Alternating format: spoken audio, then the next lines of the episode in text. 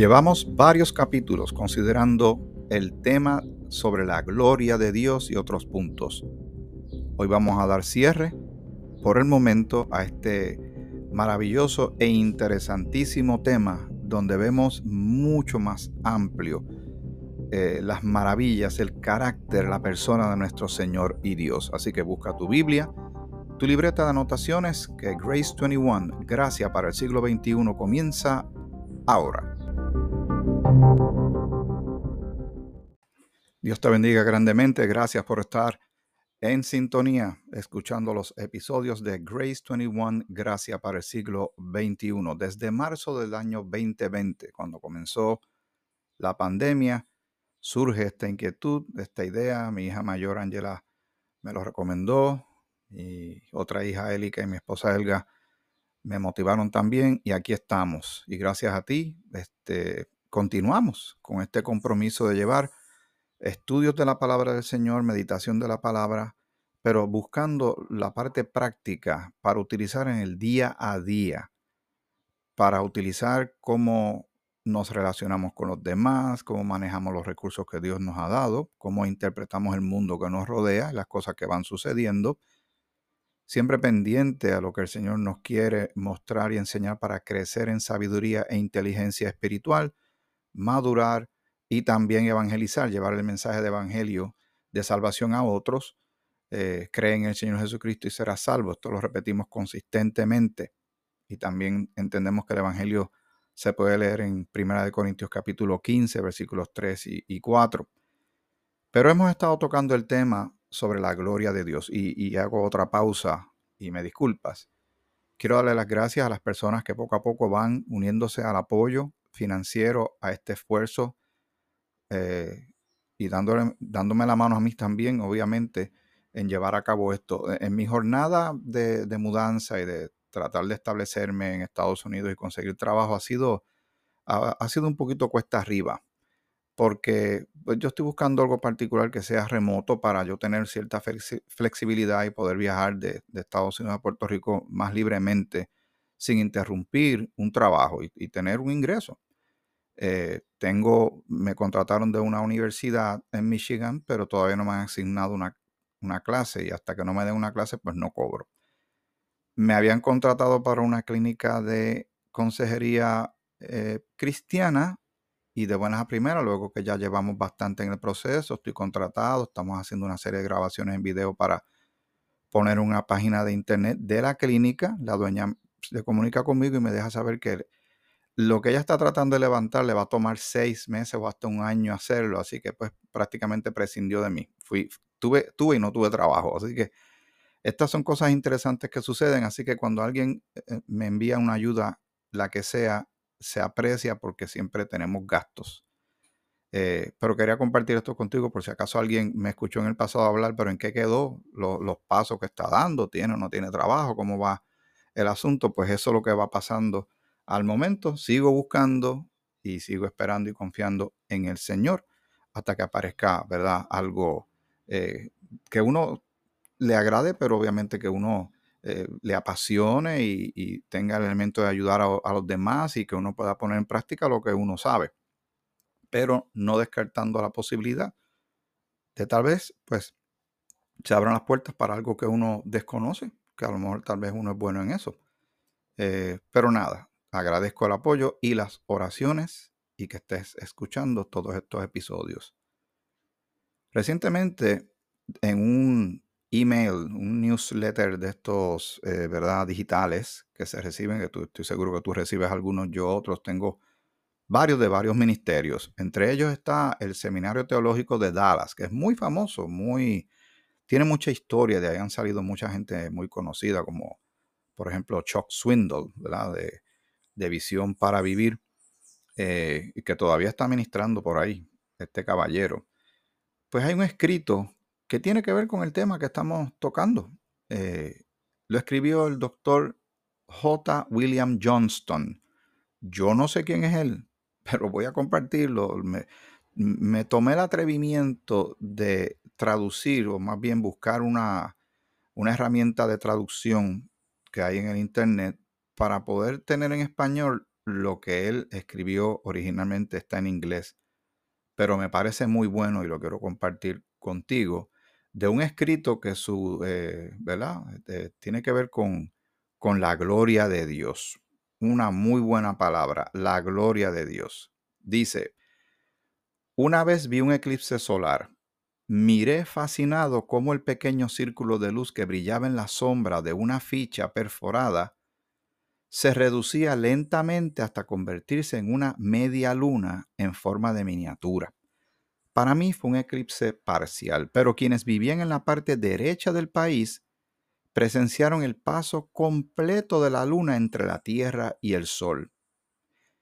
El método indirecto que utilicé para observar este eclipse parcial me recordó que al igual que la poderosa luz del Sol, el resplandor del carácter de Dios es demasiado abrumador para mirarlo directamente.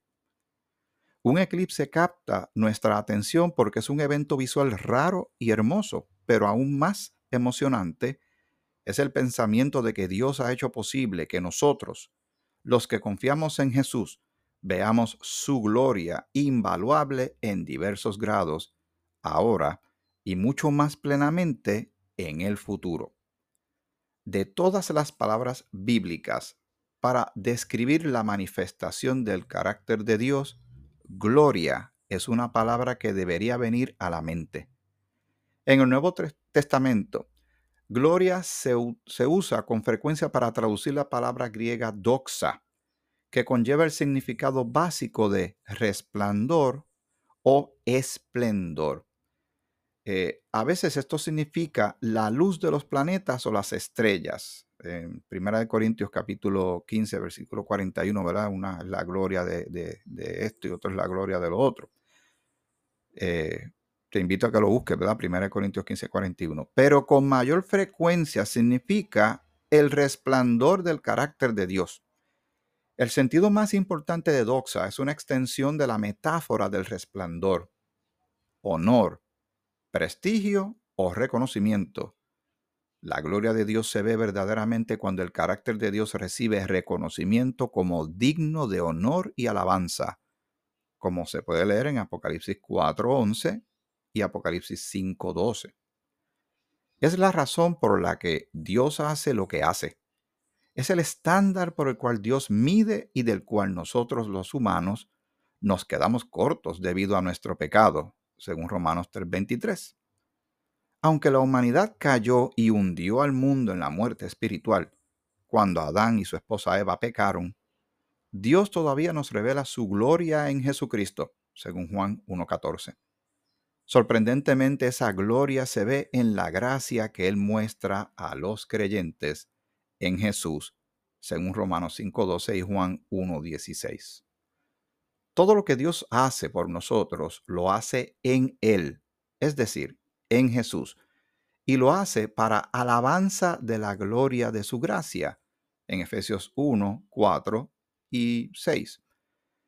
Esa última frase da a entender que una manifestación particular de la gloria de Dios es su gracia. Y Dios actúa en gracia en la muerte de Jesús por nosotros para que Él sea reconocido como glorioso. Y lo mejor está por llegar. Los creyentes en Jesús experimentarán la manifestación del carácter de Dios en lo que hace para realizar su plan eterno. Como dijo Pablo, todavía está la gloria que nos será revelada en la resurrección, según Romanos 8:18. Entonces, ni siquiera la sombra del pecado y la muerte se interpondrá entre nosotros y el resplandor plenamente glorioso de Dios. Extraordinario, ¿verdad que sí? Esto lo escribió J. William Johnston, el doctor William Johnston de la, eh, del Seminario Teológico de Dallas. Y lo quise traer porque va a tono con lo que hemos estado considerando en los pasados programas. Básicamente cada episodio de Grace 21, al igual que, que muchas predicaciones, muchos devocionales que tal vez tú lees, todos hablan de una manera u otra de la gloria de Dios y toda la gloria a la cual Él es digno. que nosotros no, no, Él no nos necesita a nosotros para darle esa gloria. Nosotros debemos ser muy sabios y usar todo el sentido común bíblico y de una actitud de gratitud de nosotros darle la gloria a Dios. Pero no necesita que ningún ser humano se la dé, Él la tiene, es parte de su esencia. Él es Dios todopoderoso, eh, para Él nada es imposible, es el Dios de paz, Él es escudo, Él es fortaleza, Él es nuestro Dios de esperanza, es nuestro Padre eterno y hace cosas maravillosas, eh, cosas sorprendentes, que es uno de los eh, atributos tan extraordinarios que tiene Dios, es la manera que tiene de sorprendernos a cada uno de nosotros cada día en cosas pequeñas y en cosas bien grandes también. Y es la gloria, la definición de gloria, de majestad, de, resplandor y de esplendor. Es nuestro Dios, que yo espero que sea tu Dios. Yo sé que muchos de los que escuchan estos episodios, que me hacen ese gran favor, y, y le pido al Señor que te bendiga grandemente a ti y a tu familia, pues sí, son creyentes, pero yo tengo que partir de la premisa que alguien tal vez no lo sea aún. O alguien se tope de momento con esto cuando está, no sé, buscando en el internet, se encuentra con esto, le da curiosidad lo pone y escucha esto que estamos compartiendo. Y es bueno que sepas que no has encontrado este episodio por casualidad y que Dios quiere que tú le conozcas que tú sepas todo lo que más puedas de Él, aunque es imposible conocer en su totalidad a Dios, ¿verdad? Porque Él es muy grande. Pero lo que él, ha querido revelar es suficiente para dejarnos con la boca abierta. Y ver su amor, ver su gracia transformadora, su intención de darse a conocer, utilizando hombres y mujeres en el pasar de muchos siglos, en el pasado los profetas para que Israel supiera que venía el Mesías, lo tuvieron de frente, ya sabemos lo que sucedió. Pero ahora ha ido levantando el cuerpo de Cristo en este tiempo de la iglesia cuerpo de Cristo, de esta dispensación de la gracia, para llevar un mensaje de reconciliación. Como bien dice y tanto eh, yo te menciono para que no se nos olvide a ti y a mí lo siguiente, y voy a ir aprovechar que estoy en la, en la vecindad de Segunda de Corintios capítulo 5 para mencionar lo siguiente. Y todo esto tiene que ver con la gloria de Dios. Porque a veces estamos cantando y no sabemos eh, el significado profundo de lo que cantamos. Y a veces eh, nos llega una buena nueva de algo que sucedió y decimos, gloria a Dios. Pero tenemos que saber lo que estamos diciendo, ¿verdad que sí? Así que en 2 Corintios capítulo 5 versículo 17, muy reconocido por muchos creyentes, pero tal vez alguien lo está escuchando por primera vez. De modo que si alguno está en Cristo, o sea, que es creyente, que ha creído, le pertenece, es miembro del cuerpo de Cristo, es salvo, perdonado, justificado, glorificado, redimido, adoptado, ¿verdad? De modo que si alguno está en Cristo, nueva criatura es las cosas viejas pasaron, he aquí todas son hechas nuevas. Y todo esto proviene de Dios, quien nos reconcilió consigo mismo por Cristo y nos dio el ministerio de la reconciliación. Ese es el ministerio que tú y yo tenemos, de llevar un mensaje de reconciliación que el pecador, la pecadora, que está muerto espiritualmente y separado de Dios, se pueda reconciliar con Dios por medio de Jesucristo, por, medio de la fe puesta en Él, porque la salvación no es por obras, es por gracia, un regalo de Dios, por medio de creer en Cristo. Esa es la manera, no hay otra forma. Cristo dijo que es, es camino, verdad y vida. Nadie viene al Padre si no es por Él. Él es pan, Él es la puerta, Él es el agua, Él es la luz y tantas cosas maravillosas y tiene el título de Salvador para acabar de completar, ¿verdad que sí? Así que, ¿qué significa esto? Que nos dio el ministerio de la reconciliación, el versículo 19 lo aclara, que Dios estaba en Cristo reconciliando consigo al mundo, no tomándoles en cuenta a los hombres sus pecados, y nos encargó a nosotros la palabra de la reconciliación. Ahí está la tarea que tenemos tú y yo por delante, lo que hemos creído.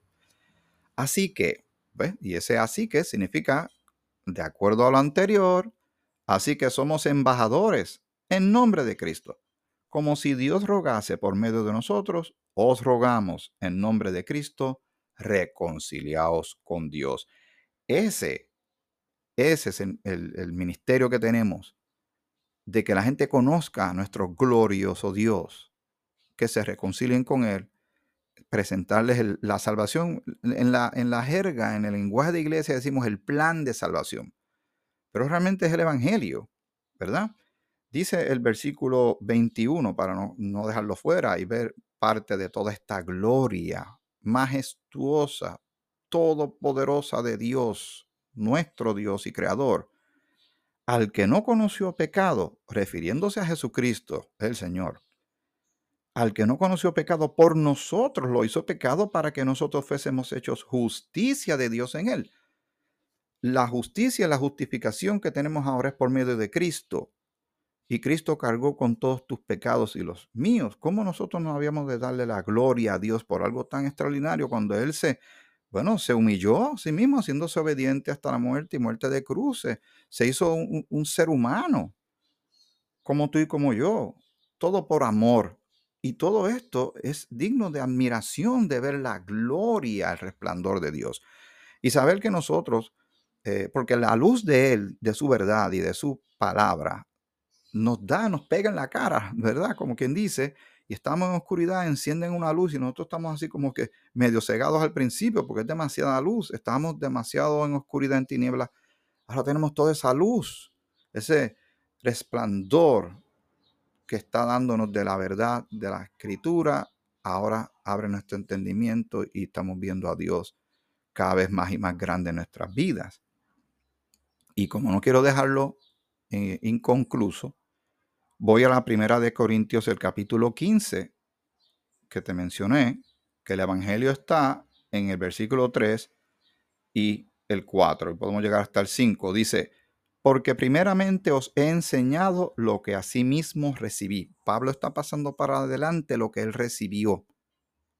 Así que esto es bien importante. Recuerda que él dice en Gálatas que lo que él recibió no lo recibió de hombre alguno, sino de Cristo mismo glorificado y resucitado. Recuerda, no te quedes leyendo solamente los cuatro evangelios como que ahí fue la única vez que Jesús habló. Después siguió hablando, le dio toda una doctrina, doctrinas de la gracia, al apóstol Pablo y ahora nos llega a nosotros para nuestro crecimiento y conocimiento y para nosotros pasarlo hacia adelante, este Evangelio de la gracia de Dios.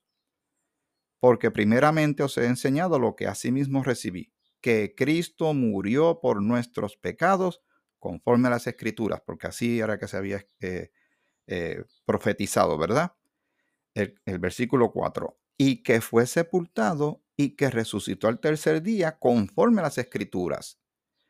Y el versículo 5 eh, dice, y que apareció a Cefas y después a los doce y sigue el 6, después apareció a más de 500 hermanos a la vez, de los cuales muchos viven aún y otros ya duermen. ¿Por qué todo esto es importante saberlo? Porque si el Señor no hubiese resucitado, ¿verdad? Entonces estaríamos en graves aprietos. Estaríamos nosotros eh, sin ningún destino bueno y entonces eh, íbamos a quedar eh, lejos de poder reconciliarnos con Dios y vamos a perdernos en una condenación, ¿verdad? eterna debido a que entonces no había una salvación completa, pero en Cristo tenemos salvación completa. Alabado sea el nombre del Señor. Todo es tan maravilloso y todo esto tiene que, ver con la gloria de Dios, que es el tema que hemos estado tocando eh, en el pasado, en los últimos episodios. Dice, si brincamos y empieza un... no es un juego de palabras, ¿verdad? Porque esta es la palabra de Dios, pero entiende que va a ser como casi repetitivo, pero está reafirmando el Señor una realidad que da gloria a su nombre, da gloria a Cristo, da gloria al Padre, al Hijo y al Espíritu Santo. Dice el versículo, vamos desde el, mm, el 12 de 1 Corintios 15. Pero si se predica de Cristo que resucitó de los muertos, ¿cómo dicen algunos entre vosotros que no hay resurrección de muertos? Porque si no hay resurrección de muertos, tampoco Cristo resucitó. Y si Cristo no resucitó, vana es entonces nuestra predicación y vana es también vuestra fe. Somos hallados falsos testigos de Dios porque hemos testificado de Dios que Él resucitó a Cristo, al cual no resucitó, si en verdad los muertos no resucitan. ¿Ve? Pero, pero entonces Él sigue aclarando, porque si los muertos no resucitan, tampoco Cristo resucitó. Y si Cristo no resucitó, vuestra fe es vana, aún estáis en vuestros pecados. Pero qué bueno saber que Cristo sí resucitó, para gloria de Dios Padre. Y Él envió a su Hijo a morir en la cruz por ti y por mí, para darnos vida. Todo esto es glorioso, todo esto es maravilloso, todo esto es extraordinario de parte de nuestro Señor y Dios. Pero quiero buscar otros textos antes de concluir en los minutos que me quedan. Y vamos a el Salmo 24.8. Leamos lo que dice el Salmo. Yo voy buscándolo aquí en, ¿verdad? en tiempo real para que tú vayas buscando, yo vaya buscando. Y leamos lo que dice la palabra de Dios. Te dije que era el Salmo 24.8. Dice, ¿quién es este rey de gloria? Hace la pregunta, ¿verdad? El salmista. ¿Quién es este rey de gloria? Jehová el fuerte y valiente Jehová el poderoso en batalla.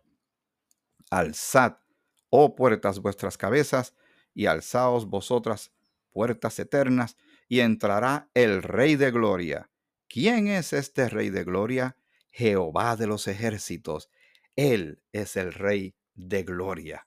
Maravillosa palabra, ¿verdad que sí? Uno dan ganas de adorar y alabar el nombre del Señor, nos sentimos mejor, nuestras mentes se enfocan en algo que es bueno, que es real, que es eterno. Y recuerda, cada segundo, cada minuto, cada hora, cada día, cada semana y mes y año que pasan, se va acercando ese momento en que nosotros tendremos ahí frente a nosotros. Estaremos frente al Dios de gloria. Y veremos a Jesucristo, nuestro Señor y Salvador. Y será algo extraordinario y maravilloso, ¿verdad? Eh, Cristo en vosotros, esperanza de gloria, lo que está diciendo el Señor, que habrá la gloria de Él. Él nos va a dar parte de esa gloria, porque será glorioso para nosotros estar allí donde está el Rey de Gloria. Y, todo va a ser tan, tan extraordinario, tan impensable, porque nosotros desde este lado, con nuestra limitación mental y física, hasta que no estemos con los cuerpos glorificados y, transformados, como dice 1 Corintios 15 también, pues entonces estamos viendo todas las cosas, como dice Pablo, como por espejo. Más o menos vamos, vamos viendo las cosas, pero Dios va a traer todo el enfoque total. Lo que nos gusta tirar fotos, a mí me gusta, ese es mi, mi, pasatiempo. Eh, tomo fotografías y no hay cosa que, que, incomode un poquito a uno cuando la foto queda como borrosa. Que no tiene, ahora no, porque hay alta definición y hay 4K y 8K y tantas cosas, ¿verdad? que todas las cosas se ven en gran detalle. Pero cuando no se ven claras, ¿verdad? Uno como que se queda inconforme. Y hoy pues vemos todo lo que el Señor nos revela hasta este punto, pero falta más. Falta más de lo que el Señor realmente quiere presentarte a ti a mí, pero todo a su debido tiempo. Vamos a Proverbios 25.2. Proverbios 25.2 dice así la palabra del Señor. Gloria de Dios es encubrir un asunto, pero honra del rey es escudriñarlo. Así que la gloria de Dios es encubrir el asunto, de revelar las cosas poco a poco, pero que muchas cosas se han revelado desde este que se escribió esto hasta el día de hoy. Y que qué bueno es tener estos evangelios y ver lo que Jesús hizo cuando estaba ministrando en la tierra, que él era la contestación a todas esas profecías que se le presentaban sobre el Mesías a Israel, bueno, ellos terminaron llevándolo al madero. Pero ahora que ya el Señor asciende y está sentado a la diestra del Padre, ahora estamos en esta encomienda de ir llevando este evangelio para que la gente vaya entrando al cuerpo de Cristo, vaya uniéndose por la salvación, por la fe, por gracia y la fe puesta en Cristo para preparar todo este cuerpo donde Cristo es la cabeza para que vayamos a esa gran reunión en las nubes. en el aire, como dice Primera de Tesalonicenses capítulo 4, versículos 13 al 18, pero si nuestro corazón dejara de latir antes de que suceda el arrebatamiento de la iglesia, pues tenemos ya las contestaciones poderosas de Romanos donde dice que ni la muerte, ni la vida, ni lo presente, ni lo porvenir, nada nos puede separar del amor de Dios. Y también Pablo dice, para mí el vivir es Cristo y morir es ganancia y estar con Cristo es muchísimo mejor. Eso lo hemos aclarado y lo repetimos constante, constantemente. Estos son porciones bíblicas que yo comparto eh, mucho cuando me, invitan a hablar en, funerales, como me, me, sucedió recientemente. Ahora, yo tengo que tener siempre claro algo, que, que mucha de la gente que me está escuchando no son creyentes. Y a veces yo no estoy seguro, en algunos casos me sucede, sobre todo cuando me, me llaman a último minuto, que yo no supe la, la vida espiritual de la persona que falleció. Ahí tengo que tener cuidado de no hablar como si hubiese sido un creyente, porque no sé si lo fue. Allí, obviamente, yo no le estoy hablando a la persona que falleció. Yo le estoy hablando al que está allí con vida. A, los parientes, a las amistades, al curioso que siempre se, aparecen por allí. Y uno para, eh, aprovecha, perdón, para poder llevar este mensaje. Porque alguien está con hambre. Me sucedió recientemente en un funeral de una hermana que partió con el Señor. Pues, la conocí, sé que era cristiana. Eh, y al finalizar me estuvo extraño, tres jóvenes, hablando jovencitos, posiblemente bien bajitos de sus veintes, y cada uno vino donde mí a felicitarme por las palabras y a decir que esa palabra estaba maravillosa. Yo siempre digo lo mismo, es que esta Biblia es maravillosa. Y hubo uno en particular que le hemos estado dando seguimiento. Curiosamente tiene un nombre parecido al, mío. Eh, y entonces el joven vino donde mí, él, habla más inglés que español. Y él vino y me dijo, noté que usted repitió muchas veces una palabra en particular. Me dijo, usted repite mucho salvación, salvation, salvación, salvation, salvation. yo sí, porque necesitamos un Salvador, el Salvador es Jesucristo. Bueno, ahí fue una mini ministración lo dejé también en manos de su tío para que le dé seguimiento y se le ha estado dando seguimiento, porque este, después fui enterándome un poco más del trasfondo de la crianza y las experiencias que este jovencito ha tenido, pero vi en él hambre, como los otros que aunque se acercaron, que tienen conocimiento, De algo de la escritura, eh, y uno agradece, ¿verdad? Que le den unos, estas palabras de, de que había gente pendiente a lo que uno estaba hablando, pero la importancia de que Dios se ha dado a conocer y de que Él se lleve la gloria, todo el reconocimiento se la lleva a Dios. Uno simplemente es un instrumento. Yo a veces uso la analogía de cartero. Yo soy un cartero con una correspondencia y la leo. Pero la persona tiene que hacer algo con la correspondencia. Y si no le gusta la correspondencia, entonces tiene que ponerse a discutir con el que mandó la carta con el autor, que es Dios. y yo nunca he visto en mi vida a nadie en la tierra que tenga brazos que sean tan, tan grandes y tan fuertes como los de él. Así que buena suerte con eso. La única persona que yo recuerdo en la Biblia que peleó literalmente con Dios terminó con la cadera fuera de sitio. Esa es otra historia que puedes buscar en la Biblia. Pero de verdad, para ir cerrando, Dios es glorioso.